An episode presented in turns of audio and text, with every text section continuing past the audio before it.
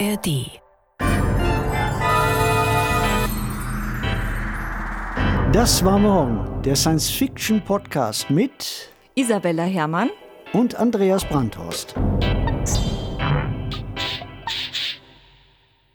Ja, sag mal, Andreas, warst du schon mal auf der Lieblingsinsel der Deutschen, Mallorca?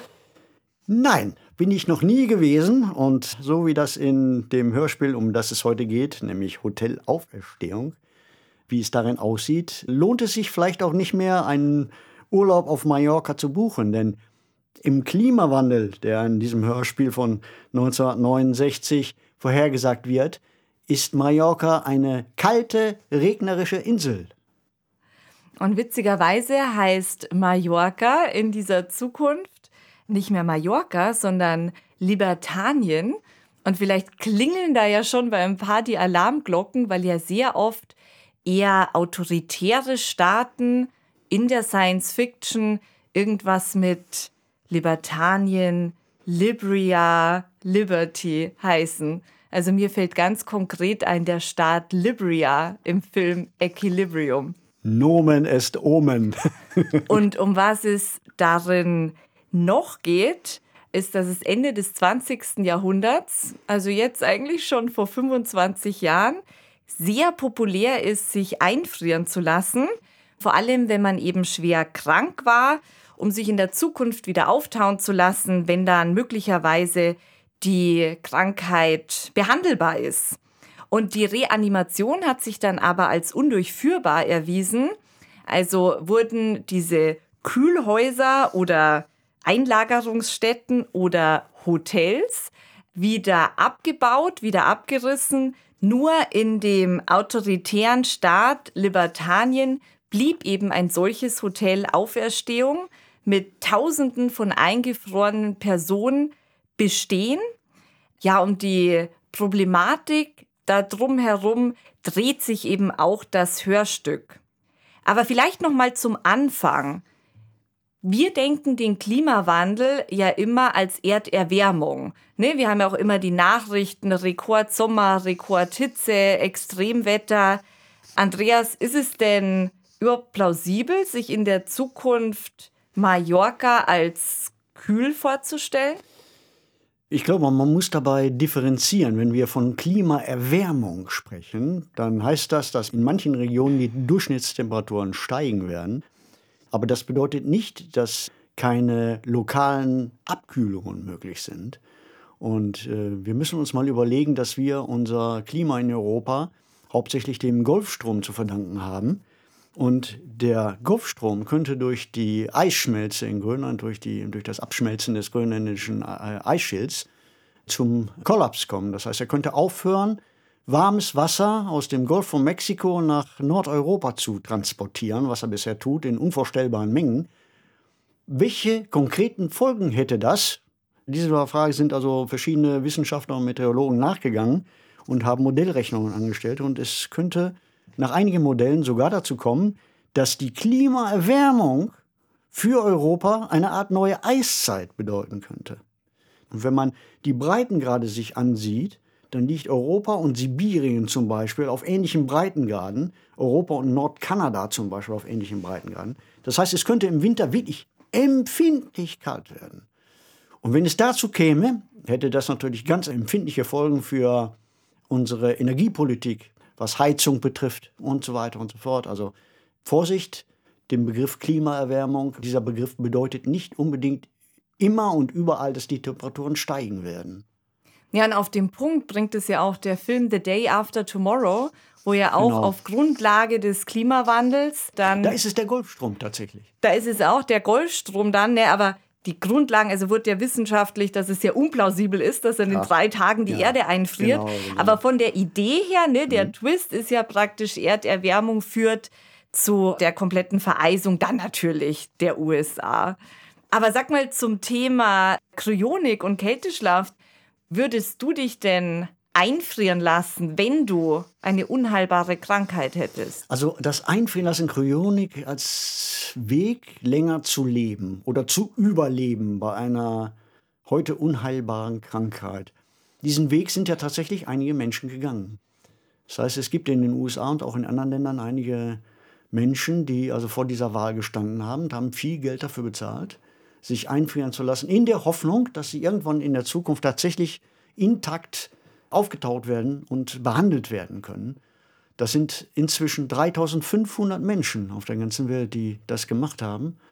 Davon haben also vor allen Dingen zwei Unternehmen profitiert, zum Beispiel die Alcor Life Extension Foundation und Cryonics Institute. Aber zu deiner Frage zurückzukommen, Isabella, ich bin skeptisch. Wenn mir jemand garantieren könnte, dass diese Technik funktioniert, dass ich mich einfrieren lassen kann und ich erwache in 100 Jahren und kann dann behandelt werden und kann länger leben, dann würde ich das vielleicht tun. Aber diese Garantie kann mir heute niemand geben. Und äh, unter den gegenwärtigen technologischen Bedingungen, glaube ich, würde ich eher auf diese Möglichkeit verzichten.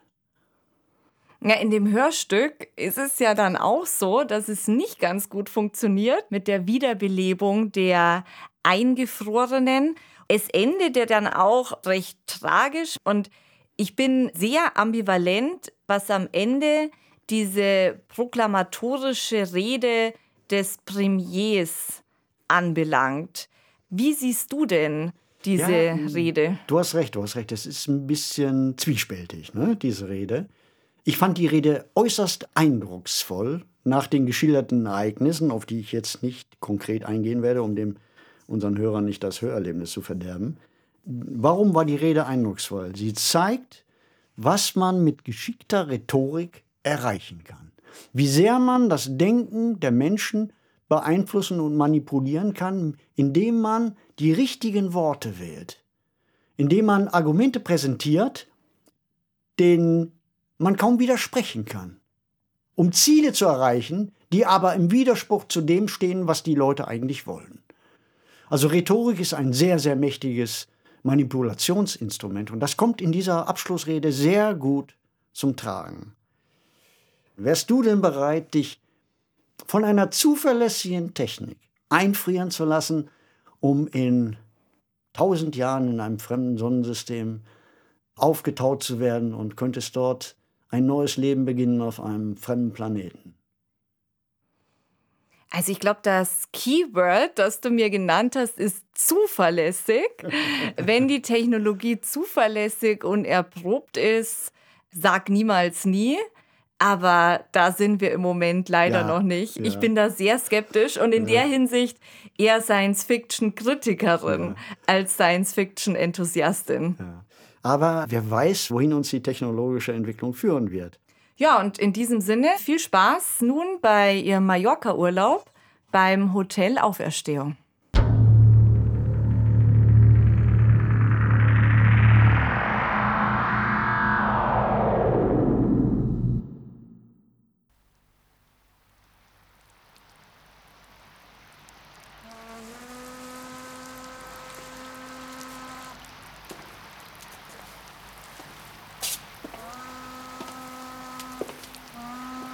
Machen kein besonders glückliches Gesicht, Herr. Es war eine Schnapsidee von mir, auf eure verfluchte Seeräuberinsel zu kommen. Willkommen in Libertanien. Oh, hübscher Name, Libertanien. Hm. Wir tragen ihn, seit wir uns von den Spaniern befreit haben. Und da mag euch der Teufel holen. Die Spanier können es nicht, seitdem ihr Staat nicht mehr existiert. Sagen Sie das nicht so laut, Verehrter. Was, dass es seit 2146 kein selbstständiges Spanien mehr gibt? In unseren Geschichtsbüchern steht davon kein Wort. Wollen Sie sich hier bis auf die Haut durchnässen lassen? Nässer kann ich kaum noch werden. Sie sollten was Heißes trinken. Geben Sie mir Gepäck. In meiner Stammkneipe gibt's einen guten Punsch.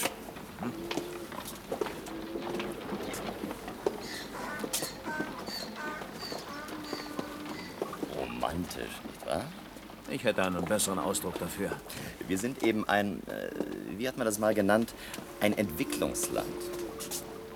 Was ist denn das für ein scheußlicher Betonkasten dort auf dem Berg? Der Regierungspalast?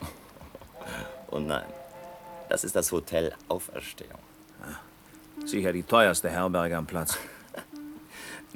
In gewissem Sinn, ja. Ja, dann bin ich aber froh, dass ich nicht dort wohnen werde. Da können Sie auch froh sein. Hier ist übrigens mein Stammlokal. Oh, sieht ja wüst aus. Jedenfalls von außen. Innen merkt man das tagsüber kaum.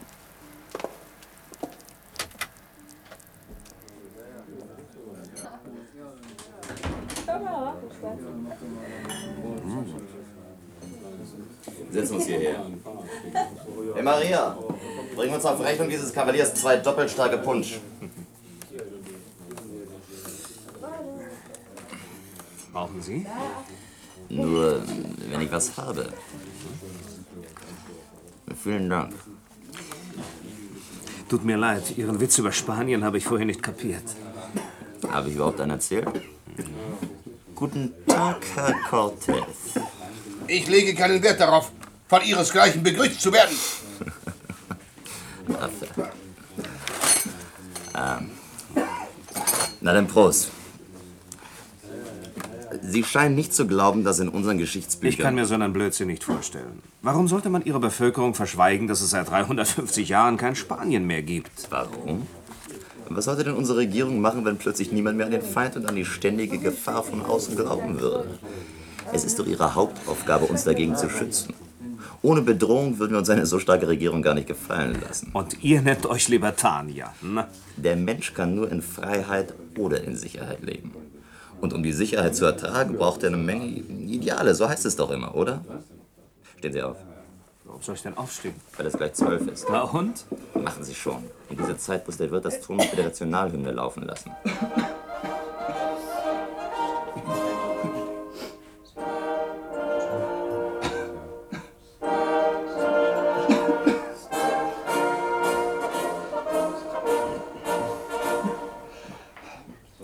So, jetzt können Sie wieder setzen. Ähm, halten Sie mich nicht für übertrieben neugierig. Äh, Sie sind doch Ausländer, das sieht man und das hört man. Was führt Sie zu uns? Ich will meinen Urlaub hier verbringen. Was? Urlaub auf Libertanien. Bist du schon vergnügt? Störe ich? Setz dich zu uns, Francesco. Bestell dir auf Rechnung dieses Cavaliero einen Punsch. Denkt er, er will bei uns Urlaub machen. Ruhe! Warum schreibt ihr Betrüger nicht in eure Prospekte, dass hier so ein Sauwetter möglich ist? Warum soll das im Prospekt stehen? Es ist doch immer dasselbe Wetter. Seit ich denken kann, regnet und stürmt es so gut wie jeden Tag. Wenn man das in einem Prospekt schreiben würde, käme hier überhaupt nie jemand her. Hier steht. Abgesehen von der Schönheit ihrer Landschaft, ihrer wundervollen Strände und der Gastfreundschaft ihrer Bewohner, ist die Mittelmeerinsel von einem im Winter wie im Sommer überaus milden Klima begünstigt. Der hat nicht gelogen, der das geschrieben hat. Aber der Text stammt aus dem 20. Jahrhundert. Damals war die Insel noch unter einem anderen Namen Spanisch. Stimmt, Beppo. Oben im Hotel Auferstehung wohnen jetzt noch Leute, die damals angekommen sind. Was ist das nun schon wieder für ein Irrsinn? Sie haben sich wohl überhaupt nicht informiert, bevor Sie abgereist sind. Nur aus dem Prospekt. Dann sind Sie selber schuld. In jedem Lexikon steht, dass es im westlichen Mittelmeer vor ein paar hundert Jahren einen Klimawechsel gegeben hat. Und über dieses Hotel hätten Sie auch eine Menge lesen können. Wenn es so ist, wie könnt ihr den Fremden dann eine so hohe Kurtaxe abknöpfen? Von den Hotelpreisen ganz zu schweigen. Was spielt das für eine Rolle? Wann kommt schon mal ein Fremder? Ich zum Beispiel habe noch keinen gesehen. Außer Ihnen natürlich. Mit der Kurtaxe ist es bei uns wie mit den Spaniern. Oder wie mit gewissen Steuern, mit der Gesellschaftsordnung, mit der Moral. Alles hat sich schon lange geändert, aber man tut bei uns, als ob es beim Alten wäre. Wir leben in einer konservativen Gesellschaft. Die Jugend denkt nicht mehr so. Spätestens im 26. Jahrhundert wird eine neue Welt aufgebaut sein. Mischen Sie sich gefälligst nicht in unser Gespräch, Fräulein. In welchem Hotel werden Sie wohnen? La Costa Brava. Auch das noch. Nimm Ihnen doch nicht den Mut. Ja, was kosten denn die Zimmer in diesem, äh, wie heißt das gleich? Hotel Auferstehung? Da ist nichts mehr frei. Die sind seit 300 Jahren überbelegt. Kein Wunder. Ist vielleicht jemals einer wieder abgereist, der dort angekommen ist? Es ist erstaunlich, mit was für einer zielbewussten Gemeinheit asoziale Elemente ihr Vaterland diffamieren können. Vorsicht, Beppo. Der Bursche ist gefährlich. Es sind jedenfalls nicht die wertvollsten Tiere, die ihr eigenes Nest beschmutzen. mein Herr, ich heiße Cortez. Juan Cortez und bin Beamter der libertanischen Regierung.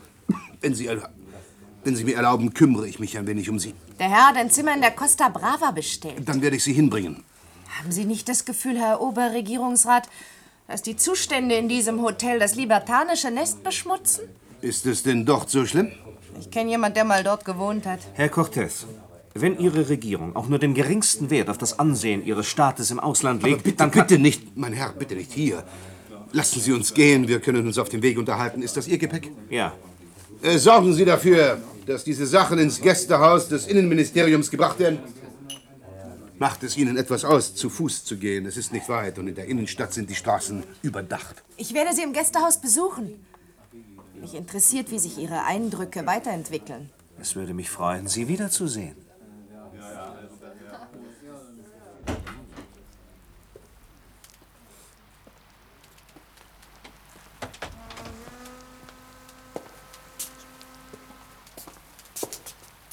Äh, Weshalb haben Sie ihr erlaubt, zu Ihnen zu kommen? Gefällt sie Ihnen so gut? Ach, so genau habe ich Sie mir gar nicht angesehen. Ich wollte es ihr auch gerade verbieten. Ja, das ahnte ich. Deshalb bin ich Ihnen zuvorgekommen. Sie machen mir es schwer. Bestimmt hängt das mit Ihrem Ärger zusammen, den ich bis zu einem gewissen Grad sogar verstehe. Zu liebenswürdig. Es ist eine Schweinerei. Glauben Sie, ich bin Millionär? Die Reise und den ganzen Aufenthalt habe ich im Voraus bezahlt und ich bin Ja, ich, ich werde das der zuständigen Dienststelle berichten. Vielleicht bekommen Sie alles ersetzt. Sagen Sie denen, dass ich diese Insel am liebsten mit dem nächsten Schiff verlassen würde. Gibt es denn bei Ihnen wirklich keinen Flughafen?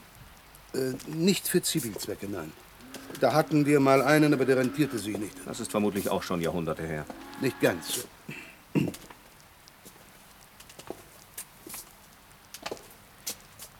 Wie wäre es, wenn Sie mich vorläufig im Hotel Auferstehung unterbrächten, statt im Gästehaus der Regierung?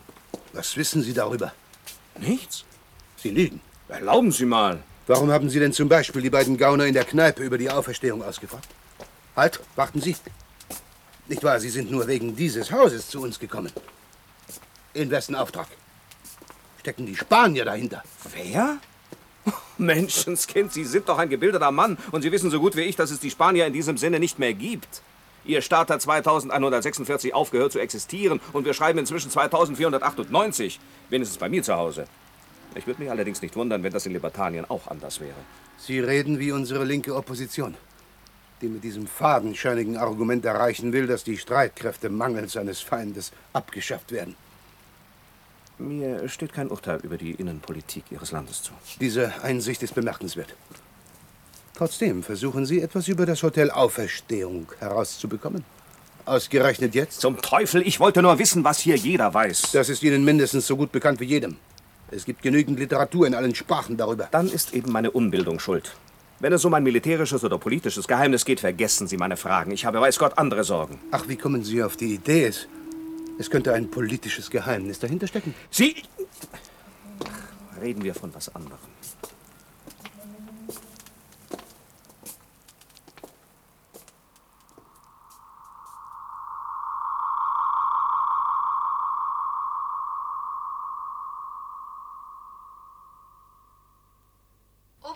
Oberregierungsrat Cortez möchte Sie sprechen, Herr Staatssekretär. Gut soll reinkommen. Na, Cortez, was haben Sie auf dem Herzen? Bitte setzen Sie sich doch. Danke. Zigarette? Oh nein, nein, verbindlichsten Dank. Ja, richtig, Ihr Asthma. Müssen Sie wieder zur Kur? Ach, das, das hat Zeit. Sagen Sie das nicht. Hören Sie lieber auf Ihren Arzt. Würden Sie jetzt zu einer Kur fahren, Herr Staatssekretär, jetzt, wo es um das Wohl der Nation Zwischen geht? Ihnen und mir dürfte ein kleiner Unterschied sein.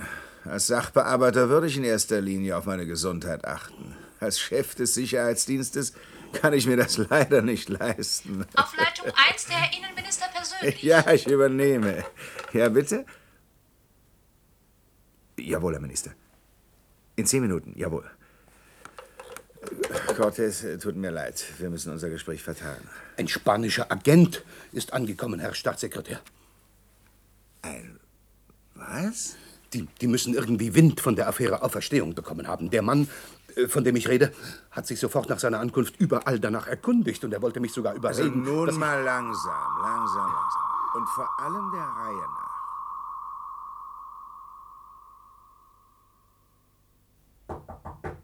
Herein. Sie haben eine Flasche Wein und zwei Gläser bestellt. Das ist ein Irrtum. Nein. Kennen wir uns nicht? Natürlich. Aus der Hafenkneipe. Ich habe Ihnen versprochen, Sie zu besuchen und da bin ich. Als Zimmermädchen. Ah, es gab keine andere Möglichkeit. Sie werden gut abgeschirmt. Haben Sie eine Erklärung dafür? Herr Cortez hält mich für einen spanischen Agenten. Ist es nach euren konservativen Spielregeln einem Mädchen verboten, sich im Zimmer eines Fremden zu setzen? Wenn's erst mal drin ist, wahrscheinlich nicht. Das wäre mir auch egal. Zum Wohl. Zum Wohl. Wissen Sie, dass Cortez beim Sicherheitsdienst ist? Nein, aber es interessiert mich auch nicht. Bravo. Sie brauchen sich nicht über Ihre Isolierung zu wundern. Wenn er Sie für einen Agenten hält. Warum sind Sie gekommen? Sind Sie ein Agent? Jawohl, und ein Spanischer obendrein. Was sonst? Andere gibt's doch gar nicht. Im Ernst? Mädchen, die Spanier sind doch seit oh, schade. 2000. Was, dass diese Leute nicht mehr existieren? Nein, aber dass Sie nicht Ihr Spion sind.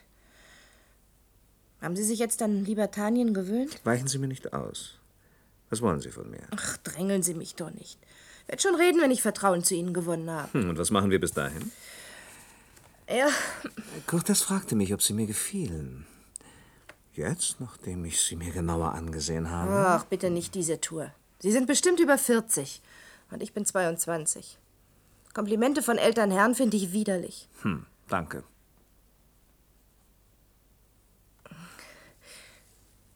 Sie sind mir doch nicht böse, hm? Alle Achtung. Die haben Sie aber komfortabel untergebracht. Sie müssen in deren Augen ein sehr wichtiger Mann sein. Ja, es ist ganz nett. Aber ich, ich hätte offen gestanden lieber im Hotel Auferstehung gewohnt. Wo?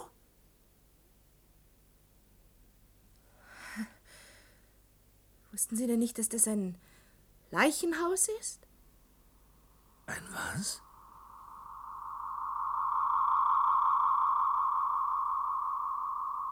Sie wollten mich sprechen, Herr Minister.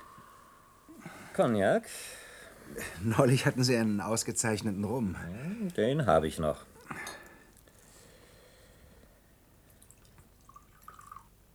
Danke. Blödsinnige Geschichte wie? Tja, Sie wissen, wovon ich rede. von der Auferstehung. So ist es. Prost. Der Premier ist außer sich.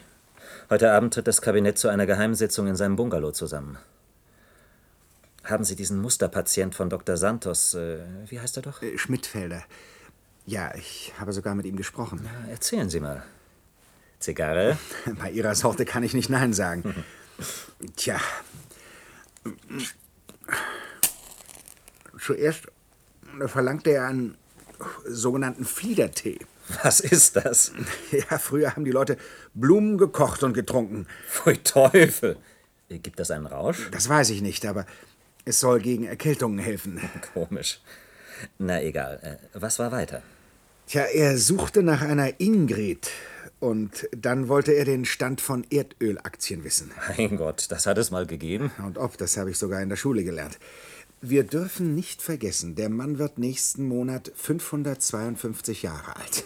Übrigens hatte er Angst, er wäre in den Händen der. Äh, warten Sie, waren es die Türken? Nein, äh, vor den Russen fürchtete er sich. Vielleicht meinte er die Spanier. Das dachte ich auch, aber da hat er nur eine verächtliche Handbewegung gemacht. Ja, ist ja unwesentlich. Kommen wir zur Sache. Was machen wir? Ja, ich habe mal ganz diskret bei allen Botschaften vorgefühlt, die Staatsangehörige in der Auferstehung untergebracht haben. Wäre das nicht Sache des Außenministeriums gewesen? Nur ein schlechter Geheimdienst hat Angst, seine Befugnisse zu überschreiten. Übrigens ist die Sache auch ein Schlag ins Wasser gewesen. Hat keiner angebissen? Zuerst keiner und dann alle. Wie? Augenblick bitte, ich erkläre es schon. Zuerst winkten alle Auslandsvertretungen ab und beriefen sich darauf, die Pässe dieser Leute seien längst abgelaufen. Damit haben Sie natürlich recht. Schade. Sie halten es also auch für eine gute Idee, dass ich mich an die Botschaften gewandt habe? Warum nicht? Wenn es geklappt hätte. Sagen Sie mal, vorhin deuteten Sie doch an, das Ausland hätte schließlich doch. Ich bin glücklich, Herr Minister, dass Sie in meiner Lage den gleichen Fehler gemacht hätten. Jetzt können Sie mir keine Vorwürfe machen, dass ich nicht an das Vermögen der Auferstehungsgäste gedacht habe. Menschenskind, natürlich, aber. Seit die Botschaften wissen, wie dick die Konten sind und dass es sich um harte Währung handelt, reißen sie sich alle darum, ihre lieben Staatsbürger wieder aufzunehmen. Verflucht. Dann sind wir pleite. Wenn wir darauf eingehen, äh, wahrscheinlich. Dann ist ja die Situation jetzt noch schlimmer als vorher. Beruhigen Sie sich, Herr Minister. Ich habe ein altes Gesetz aus dem Jahre 2081 ausgegraben. Danach kann jedem, der sich 20 Jahre bei uns aufgehalten und einwandfrei geführt hat, die libertanische Staatsbürgerschaft verliehen werden. Wenn wir das tun, verlieren die ehemaligen Heimatländer dieser Leute jeden Anspruch. Da haben Sie uns ja was Schönes eingebrockt, Sie Genie. Jetzt müssen wir 60.000 Halbidioten einbürgern, um den Staatsbankrott zu vermeiden. Wissen Sie eigentlich, was das für ein Land mit noch nicht einmal einer Million Einwohner bedeutet? Wollen Sie jetzt immer noch so gern im Hotel Auferstehung wohnen? Ich verstehe das nicht. Ja, natürlich, ich weiß, gegen Ende des 20. Jahrhunderts hatte man angefangen, Menschen im Augenblick des Sterbens einzufrieren, in der Hoffnung, spätere Generationen würden sie aufwecken und heilen können. Und eine solche spätere Generation sind zum Beispiel wir. Aber es hat sich doch herausgestellt, dass wir es nicht können. Bis jetzt konnten wir es nicht. Soviel ich weiß, erkannten die Mediziner schon um 2200, dass es niemals klappen würde. Alle Versuche waren fehlgeschlagen. Die Insassen solcher Kühlhäuser sind, das weiß man längst, endgültig tot. Seit dem 23. Jahrhundert lässt sich kein Mensch mehr einfrieren. Die Kühlhäuser wurden abgerissen, neue nicht mehr gebaut. Euch Libertaniern traue ich zu, dass ihr diese Entwicklung ebenso wenig mitbekommen habt wie den Untergang der Spanier. Sonst könnte dieses Hotel So Auferstehung ja dumm nicht sind wir nun auch nicht. Von meinem Vater weiß ich, dass vor rund 300 Jahren der letzte Gast dort oben aufgenommen wurde. Damals muss unsere Insel noch ein paradiesisches Klima gehabt haben. Und die Hauptstadt hieß nicht Tanna, sondern, ähm, warten Sie mal, äh, Palma. ja. Und früher gab es Spekulanten, wissen Sie? Die haben im Ausland an wohlhabende Leute Bungalows verkauft und Bauplätze und Eigentumswohnungen. Und als die Sache mit den Leichenkühlhäusern aufkam, da sagten sich die Makler, warum soll man nicht auch Eigentumskühlfächer verkaufen können? Kaufen Sie sich ein Kühlfach im Hotel Auferstehung und erwachen Sie in 100 Jahren gesund und unbeschwert auf der herrlichen, vom Klima begünstigten Mittelmeerinsel. Ja, so ungefähr muss das gewesen sein. Trotzdem verstehe ich nicht, dass man das Kühlhaus nicht räumte, als sich die Sinnlosigkeit vor 300 Jahren herausstellte. Diese Dinger sind doch um die Jahrtausendwende wie Pilze aus dem Boden geschossen. Später hat man sie alle abgerissen, bis auf eures. Die anderen sind wahrscheinlich staatlich gewesen oder sie haben Firmen gehört, die es nicht mehr gibt. Beim Hotel Auferstehung ist die Rechtslage anders. Es gehört den rund 60.000 Gästen, die niemals offiziell für tot erklärt wurden. Es gibt keine Handhabe für eine Enteignung. Makabre Vorstellung. Da liegen sie nun dort oben, sind stark vor Kälte, aber wahrscheinlich sehen sie noch genauso aus, als ob sie lebten. Tja, genau so. Sie leben nicht, aber sie sind auch nicht tot. Ja, formal mag das stimmen, aber jeder weiß, dass man sie nicht mehr zurückrufen kann. Trotzdem traut sich keiner, den Strom abzuschalten. Weshalb sind Sie eigentlich so fest davon überzeugt, dass die Wiederbelebung niemals gelingen wird? Die Versuche haben es bewiesen. Tja, vor 300 Jahren. Mein Vater hat zu mir gesagt, Hat dass er beruflich mit so etwas zu tun? er ist Facharzt für Reanimation. Hm, Seinetwegen bin ich auch zu Ihnen gekommen. Er ist seit einigen Tagen spurlos verschwunden. Ach, das tut mir aufrichtig leid. Aber was kann ich da tun? Wie, wie soll ich Ihnen helfen? Ich habe diese Insel eben zum ersten Mal in meinem Leben betreten. Es gehört Mut dazu, meinen Vater zu retten. Und naja, den haben Sie bewiesen. Sogar Cortez scheint Angst vor Ihnen zu haben. Haben Sie nicht wenigstens einen Anhaltspunkt? Vater ist Idealist. Gratuliere. Und weiter? Seit Jahren experimentiert er mit den Gästen der Auferstehung. Jetzt hat er kurz vor dem Ziel gestanden. Gab die Regierung ihm zu verstehen, seine Arbeit sei unerwünscht. Aber er hat sich nicht beirren lassen. Und deshalb bin ich stolz auf ihn. Denken Sie nach. Ich kenne hier keinen Menschen. Doch, sogar einen sehr wichtigen. Ach, Sie meinen. Der Name meines Vaters ist Dr. Miguel Santos. Meinetwegen. Vermittlung. Verbinden Sie mich mit Oberregierungsrat Cortez im Innenministerium. Bitte legen Sie auf, ich rufe wieder. Und um die Angelegenheit Darf weiter. ich Sie einen Augenblick unterbrechen, Herr Ja, was Premierminister? Ich bekomme eben eine Meldung vom Sicherheitsdienst. Ein Sachbearbeiter behauptet, ein spanischer Spion sei hinter der Affäre Auferstehung her. Was ist doch nicht. Bis zu welchem Dienstgrad hinunter glaubt man eigentlich noch an die Spanier? Es sind nicht die schlechtesten Mitarbeiter, die daran glauben. Und was diesen angeblichen Spion betrifft, der macht mir ernsthaft Sorge. Er ist als Tourist zu uns gekommen. Als Tourist? Wie stellen Sie sich das denn vor? Das ist ja allerdings wirklich verdächtig. Dass er sich sofort nach seiner Ankunft nach dem Hotel Auferstehung erkundigte, habe ich zunächst für blanke Neugier gehalten. Leider scheint doch mehr an der Sache zu sein. Denn jetzt hat er sich inzwischen auch noch beim Sicherheitsdienst nach Dr. Santos erkundigt. Nein, das ist allerhand. wissen Sie das? Was kann man da tun? Die Gegenmaßnahmen können wir ruhig den zuständigen Beamten überlassen. Aber ich wollte Ihnen die Sache nicht verschweigen. Danke, ausgezeichnet. Meine Herren, wissen Sie, was das heißt?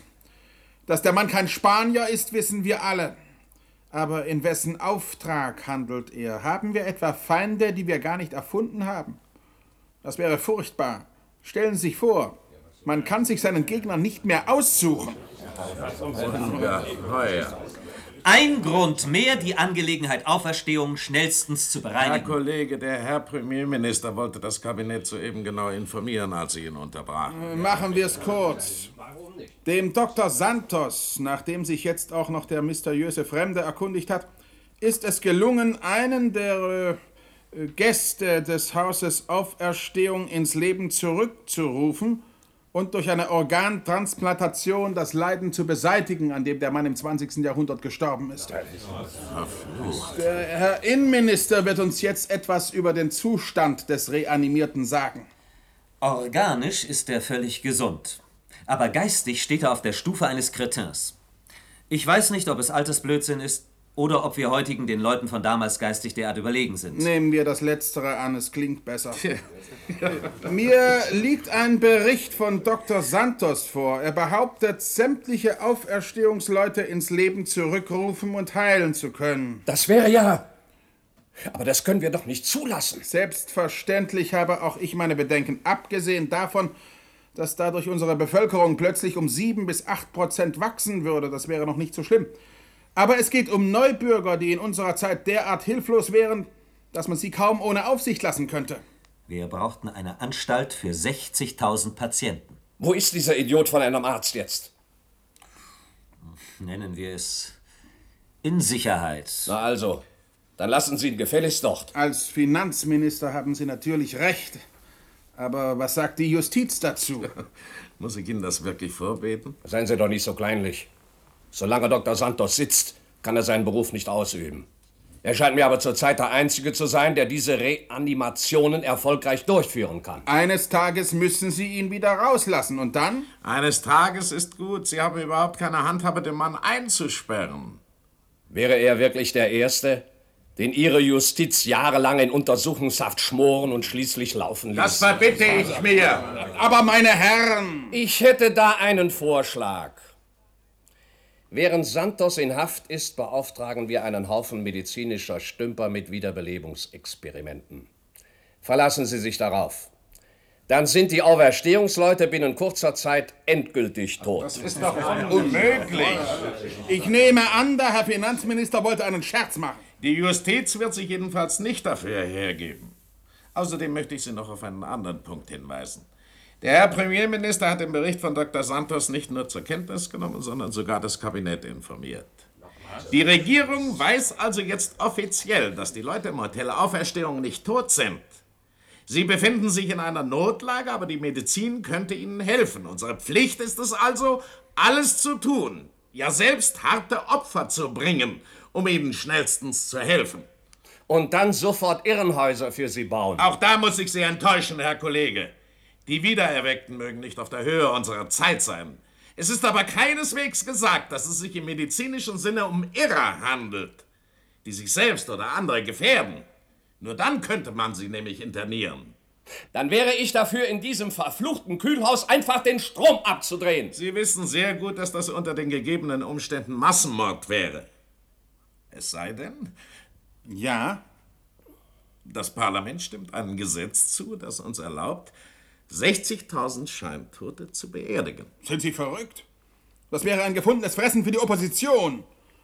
Außerdem haben Sie den mysteriösen Fremden und seine unbekannten Hintermänner vergessen? Nun hören Sie mal gut zu. Als Finanzminister hatte ich eben die schöne Aufgabe, für eine harte, aber realistische Lösung des Problems einzutreten. Sie alle, besonders der Herr Justizminister, hatten es leicht, die Empörten zu spielen und mich anzusehen, als ob ich das verkommenste Subjekt wäre, das man sich vorstellen kann. Sie denken doch alle, ein Glück, dass es mein Ressort nicht berührt. Jawohl, das ist Ihre Auffassung von Regierungsverantwortung. Herr Finanzminister, im Namen des gesamten Kabinetts weise ich diese Ungeheuerlichkeit auf das Schärfste zu. Warten Sie noch damit, Herr Premierminister. Keiner von Ihnen ahnt nämlich auch nur, was diese medizinischen Spielereien des Dr. Santos für Folgen haben. Sie wissen wohl nicht mehr, wovon die libertanische Volkswirtschaft lebt. Haben wir Fremdenverkehr? Sind wir ein Industriestaat? Besitzen wir Bodenschätze? Das Einzige, was wir haben, ist das Vermögen der Auferstehungsleute. Es gehört uns zwar nicht. Erst wenn sie einmal endgültig tot sein werden, verfällt es dem Staat. Aber wir können wenigstens damit arbeiten. Wer damals ein Kühlfahr im Hotel Auferstehung erwarb, der musste bei einer libertanischen Bank ein namhaftes Konto errichten. Erstens, um die Strom- und Unterhaltungskosten für das Kühlhaus sicherzustellen und zweitens, damit er nach einer Wiedererweckung nicht der Fürsorge zur Last fiele. Kurzum, das Vermögen der Auferstehungsleute ist die Grundlage unserer ganzen Staatsfinanzen. Was sage ich? Unserer gesamten Wirtschaft. Das Geld wäre ja nicht verloren, wenn man die Besitzer der Konten wiederbelebt. Gegen eine Kapitalflucht könnten wir Gesetze erlassen. Mensch! Kapieren Sie denn nicht? Wenn wir keine radikale Lösung finden, dann gerät das gesamte libertanische Volksvermögen und damit die uneingeschränkte Macht in die Hände von 60.000 Idioten. Das, das darf nicht geschehen. Unter keinen Umständen. Ich bin dafür, vom Parlament ein Gesetz zu fordern. Wir sind in einer Ausnahmesituation. Die erfordert außergewöhnliche Sie Maßnahmen. scheinen nicht zu wissen, was Sie sagen. Das weiß ich sehr gut. Ein solches Gesetz würde unsere gesamte Ethik, unsere Ordnung in Frage stellen. Ein Sondergesetz zur Legalisierung des Massenmordes. Wir haben Mühe genug, wenigstens den Schein der alten Ordnung aufrechtzuerhalten. Also, was wollen wir tun? Wir müssen die Affäre als Staatsgeheimnis behandeln, auch den Abgeordneten gegenüber. Und weiter? Die einzelnen Ministerien sind gerade jetzt sehr überbelastet, auch ich selbst. Da ist zum Beispiel die von der Opposition geforderte Wehrdebatte. Was bedeuten die Streitkräfte gegen die 60.000 Gäste des Hotels Auferstehung? Beschließen wir erst einmal die Sache sofort, ohne Aufsehen, ohne Sondergesetze und vor allem ohne die Regierung zu kompromittieren. Können Sie zaubern? Bitte der Reihe nach. Wer ist für einen solchen Kabinettsbeschluss? Also, einstimmig angenommen. Jetzt bin ich gespannt auf Ihre praktischen Ideen. Ich will Sie nicht länger auf die Folter spannen, Herr Innenminister. Ich beauftrage hierdurch Sie, beziehungsweise Ihr Ministerium, mit der Durchführung des Beschlusses. Also das ist doch... Ein durchaus übliches Verfahren in einer innenpolitischen Angelegenheit. Noch eins. Die Sache ist so delikat, dass wir nicht einmal im Kabinett über weitere Einzelheiten reden wollen. Vorher nicht und nachher erst recht nicht. Ich habe mich oft gefragt, wie Sie sich so lange als Premier halten konnten. Jetzt fange ich an, es zu Die verstehen. Sitzung ist geschlossen.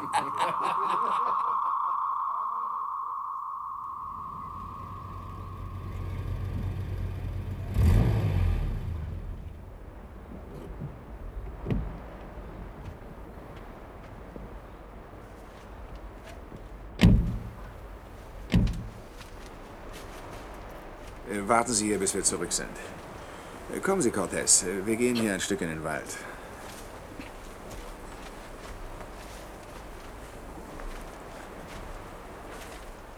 Ich habe Ihnen also den Ernst der Lage geschildert. Ja, ja. Es ist entsetzlich, Herr Staatssekretär. Sie sind mein bester Mann. Auch der Herr Innenminister schätzt Sie. Ja, sogar der Premier weiß von Ihnen. Schließlich verdanken wir es Ihrer Wachsamkeit, dass dieser, dieser Spion... Ich werde mich stets bemühen, das in mich gesetzte Vertrauen auch zurecht wird. Ja, ich kenne Ihre Loyalität. Nehmen wir zum Beispiel die Spanier. Also manche Leute behaupten, es gebe sie gar nicht. Das ist ja lächerlich. Sind Ihnen in der Beziehung nie Zweifel gekommen? Ich bin kein Dummkopf, Herr Staatssekretär. Natürlich nicht. Ich habe auch das, was man Bildung nennt, und ich habe einmal in einem in einem ausländischen Geschichtsbuch vom Untergang Spaniens gelesen. Ach. Und äh, das glauben Sie nicht? Doch. Ja, aber. Die Historiker haben natürlich von ihrem Standpunkt aus recht. Ah, wenn Sie dieser Ansicht sind, wie können Sie dann äh, spanische Agenten verfolgen? Ja, Geschichte und Politik sind doch zwei völlig getrennte Gebiete. Meine, für Sachentscheidungen mag die historische Wahrheit genügen. In unserer Arbeit geht es aber um, um politische Entscheidungen, Herr Staatssekretär. Sachlich gibt es keine Spanier mehr. Politisch muss ich sie bekämpfen. Ich finde, das ist doch gar nicht so schwer zu begreifen. Ja. Ja, wahrscheinlich. Aber zurück zum Fall Auferstehung. Diese Sache übertrage ich Ihnen hiermit. Oh. Tja. Der Herr Innenminister hat mich förmlich mit Arbeit zugedeckt. Ich werde Ihnen deshalb nicht helfen können. Sie sind ganz auf sich gestellt. Verstehen Sie? Ich will nicht wissen, was Sie unternehmen werden. Es könnte sogar gefährlich sein, wenn ich es wüsste. Jawohl, Herr. Sie müssen schnell handeln. Und hart. Es geht um das Vaterland. Da heiligt der Zweck die Mittel. Jedes. Verstehen Sie? Jawohl. Äh, das heißt, ich. Ich äh, glaube. Wir haben uns verstanden. Äußerste Geheimhaltung also. Wenn etwas herauskommt, kann ich Sie nicht decken. Dürfte ich vielleicht. Nun ja, ich meine. Nur einen oder zwei Tage Bedenkzeit. Äh, Sie wollen Bedenkzeit, wenn es um das Wohl des Staates geht? Bitte um Verzeihung. Ich werde die Sache selbstverständlich zu Ihrer vollsten Zufriedenheit übernehmen und auch zu einem guten Ende.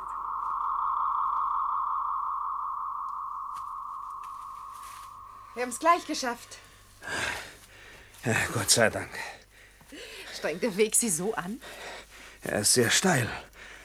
Außerdem, Sie, Sie haben mir ja früher schon deutlich genug gesagt, dass ich 20 Jahre älter bin als Sie.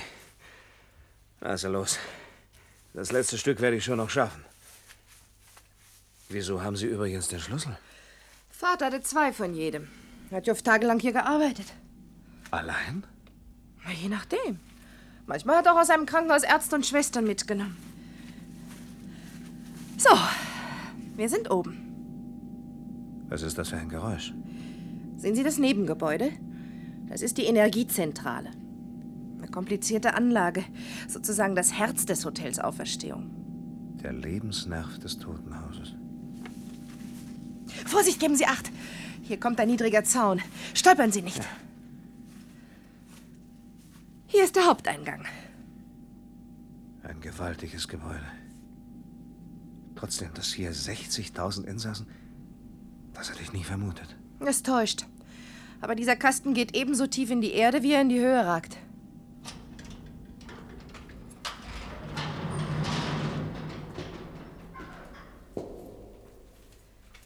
So. Außerdem werden Sie gleich sehen, wie geschickt man den Raum ausgenutzt hat. Kommen Sie, hier geht's lang. Das erinnert irgendwie an eine Bibliothek. Hm, wie Regale, nicht wahr?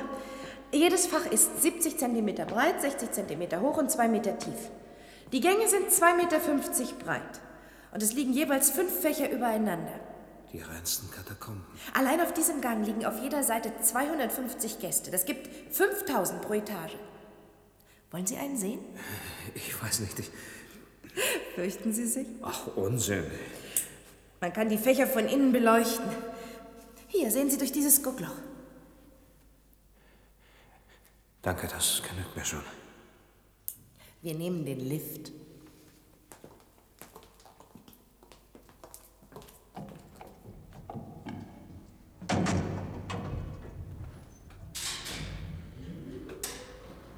Dem Aufzug merkt man das Alter an. Wenn er abstürzt, geht es zehn Stock in die Tiefe.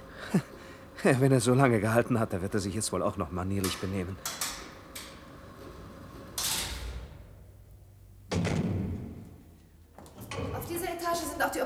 Operationsräume meines Vaters.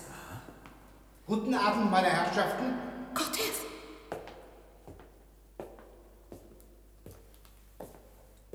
Sie scheinen nicht mit mir gerechnet zu haben. Das war offenbar ein Fehler. Zuerst wollen wir der jungen Dame mal die Schlüssel abnehmen, sonst wird das noch mal vergessen, darf ich bitten? Hier. Und nun zu Ihnen, Senor. Dieses Mal bin ich sehr gespannt, wie Sie Ihr außergewöhnliches Interesse für dieses Haus begründen werden. Damit, dass es die einzige Attraktion auf eurer gottverlassenen Insel ist. Oh, nicht mal ungeschickt. Allerdings würde ein solches Gebäude bei normalen Touristen wohl eher Abscheu als Neugierde erwecken. Ja, das sollte man von alten Folterkammern auch annehmen. Trotzdem drängen sich gerade dort die Leute. Schluss jetzt, mir brauchen Sie nichts vorzumachen. Sie äußerten telefonisch den Wunsch, äh, Dr. Santos zu sprechen. Wo ist mein Vater? Sie werden das sehr schnell erfahren.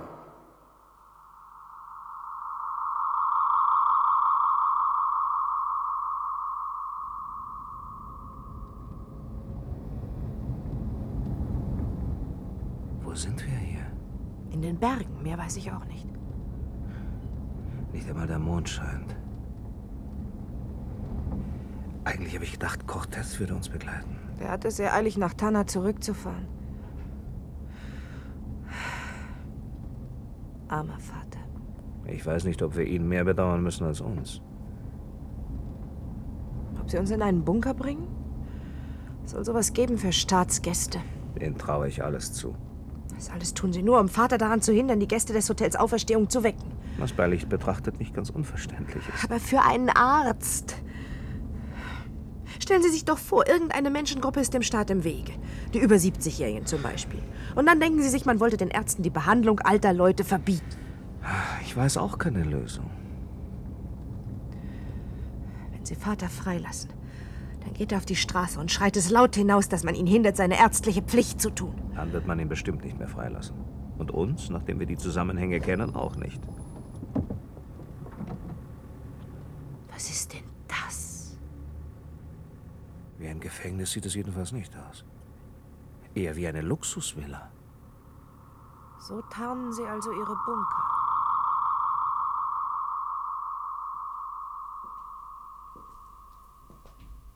Das sieht aus wie die Filmkulisse einer Multimillionärsvilla. Hm, Nicht mal die Papageien fehlen. Vater!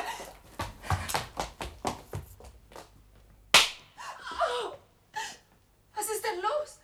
Von hier aus sah es aus wie eine Ohrfeige. Sie sind ein scharfer Beobachter.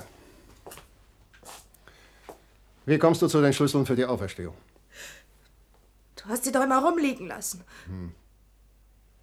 Und was hast du dir dabei gedacht, einen Ausländer dorthin zu führen? Das ist doch nichts Schlimmes. Der Sicherheitsdienst ist anderer Meinung. Es tut mir leid, wenn ich dazu beigetragen haben sollte, Ihre Lage zu verschlimmern. Meine Lage? Wovon reden Sie eigentlich? Bitte setzen wir uns. Wollen Sie etwas trinken? Am liebsten was Heißes. Es war sehr kalt im Hotel Auferstehung. Oh, daran muss man gewöhnt sein.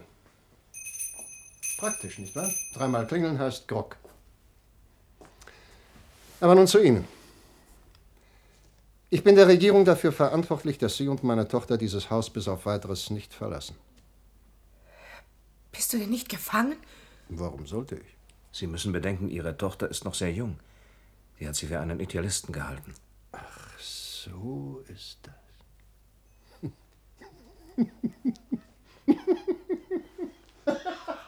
Hör auf! Ja, ja, du bist wirklich noch sehr jung. Einen habe ich ins Leben zurückgeholt. Schmidtfelder heißt er. Wenn du den sehen könntest, dann würdest du nicht verlangen, dass ich für solche supergreise Idealismus verströme. Ein Arzt hat jedem Menschen zu helfen, jedem. Oh, auch wenn er damit den Staat kaputt macht? Ja, auch dann. Der Mensch ist wichtiger als der Staat.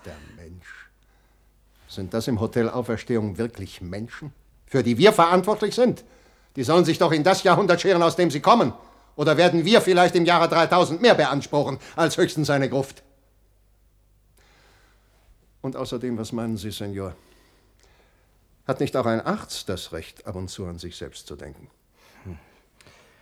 Ja, so allgemein lässt sich Ihre Frage schwer beantworten. Ja, wahrscheinlich habe ich schon zu viel gesagt. Was geben sie dir eigentlich, damit du deine Versuche einstellst?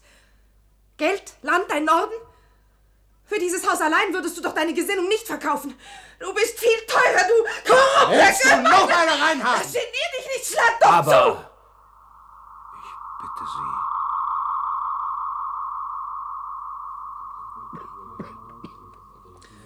Also gut, Senor Cortez.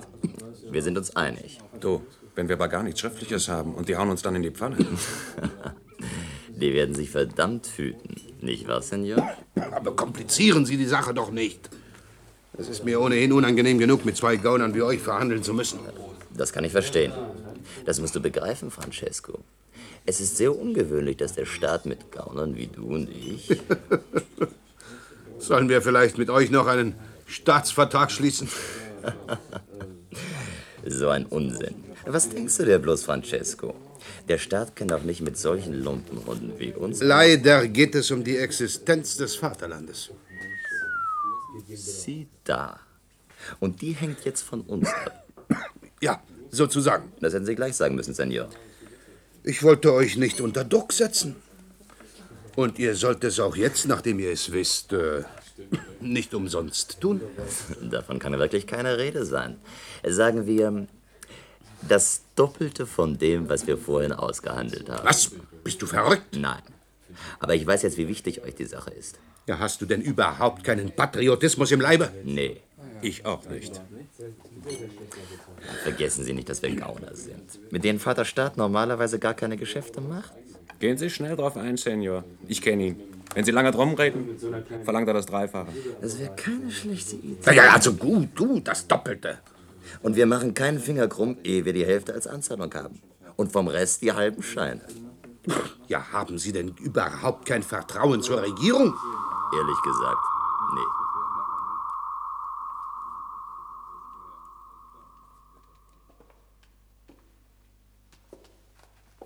Nachts kommt man sich in Tanna vor wie in irgendeinem Provinznest. Jawohl, Herr Staatssekretär. Trotzdem, ich liebe unsere Hauptstadt. Ach, tatsächlich? Na, nun gehen Sie mal schön nach Hause.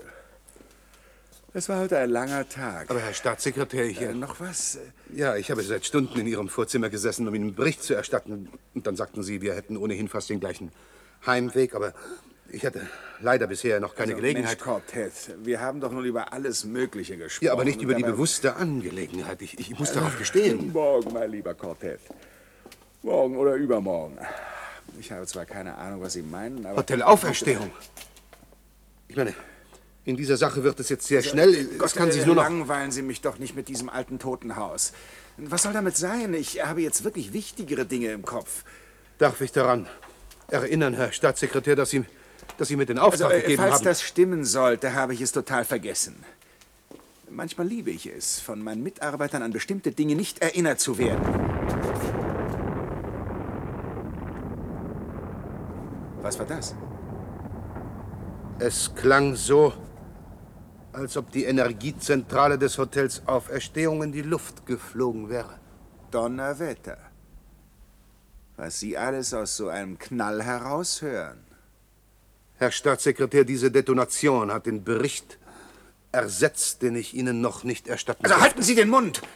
Für einen Beamten des Sicherheitsdienstes sind Sie ungewöhnlich schwarzhaft. Übrigens wäre es sehr traurig, wenn Sie recht hätten. Ehe man diese komplizierte Anlage auch nur notdürftig reparieren könnte, wären alle Gäste der Auferstehung längst aufgetaut und damit endgültig tot. Jawohl, Herr Staatssekretär. Soll ich vielleicht annehmen, Sie hätten etwas mit dieser Katastrophe zu tun? Wollen Sie sich selbst beschuldigen? Nein, Herr Staatssekretär. War die Staatstrauer, die der Herr Präsident angeordnet hat, eine Geste der Ehrfurcht, aber auch ein Zeichen der Scham darüber, dass eine so ungeheuerliche Tat in unserer Zeit und unter unseren Augen möglich war. Ich frage mich und euch, sind wir frei von Schuld? Gewiss. Es waren Verbrecher oder Wahnsinnige, die den Sprengstoffanschlag verübten und damit 60.000 unserer Brüder und Schwestern dem endgültigen Tode preisgaben. 60.000 Mitmenschen, die uns vertraut haben und die hofften, eines Tages Heilung zu finden. Dieser Hoffnung wurden sie in dem Augenblick beraubt, da das Ziel endlich in greifbarer Nähe lag. Dank der Genialität eines großen libertanischen Arztes. Verbrecher oder Wahnsinnige? Ich frage Sie, können es nicht auch Irregeleitete gewesen sein? Menschen, die meinten, man könne Probleme durch Gewalt und Mord lösen. Ist nicht in unserer Zeit die Rebellion unter uns, die Zersetzung? Grasieren nicht überall Hass, Misstrauen, Rufmord und Verdächtigung? Hat sich nicht Ehrfurchtslosigkeit breit gemacht? Jawohl, wohin wir auch blicken, heben die hässlichen Gespenster der Staatsverdrossenheit und der Unmoral ihre grinsenden Häupter aus den Sümpfen. In falsch verstandener Liberalität haben auch wir, die Regierenden, geduldet, dass die alte Ordnung sich lockerte, dass die Ideale schwanden und dass jeder ungestraft die Obrigkeit und ihre Repräsentanten angreifen oder verlachen durfte. Von da war es nur noch ein kurzer Schritt bis zur Missachtung des Lebens. Damit soll Schluss sein. Wenn wir als Nation überleben wollen, wenn unser Staat nicht untergehen soll, darf es keine Toleranz gegenüber den Intoleranten geben.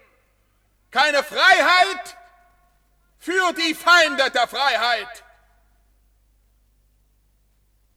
An diesen 60.000 Särgen schwören wir, wir wollen und werden das politische und gesellschaftliche Klima ändern, in dem ein solcher Massenmord möglich war. Als Premierminister dieses Landes versichere ich euch, ihr Toten, vor denen wir uns in Ehrfurcht neigen, ihr sollt nicht umsonst gestorben sein.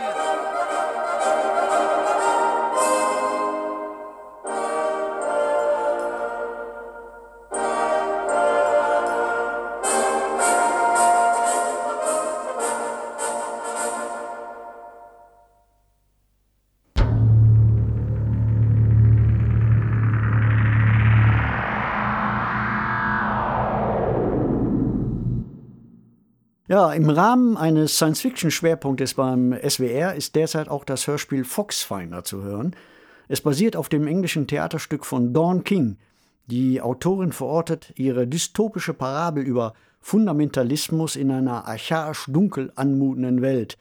Der Einbruch des Fremden ins alltägliche Landleben, in dem Vieh gefüttert, Lauch geerntet und Mittagessen gekocht werden, trägt zugleich groteske Züge. Zu hören in der ARD Audiothek. Das war morgen. Jede Woche eine neue Folge in der ARD Audiothek. Redaktionell betreut hat diesen Podcast Mareike Mage unter Mitarbeit von Oliver Martin. Falls ihr Fragen oder Vorschläge für weitere Hörspiele habt, die wir besprechen sollten, schreibt uns und empfehlt uns gerne weiter. Für den Titel Das war morgen bedanken wir uns bei Alexandra Grünauer. Produktion Südwestrundfunk 2023.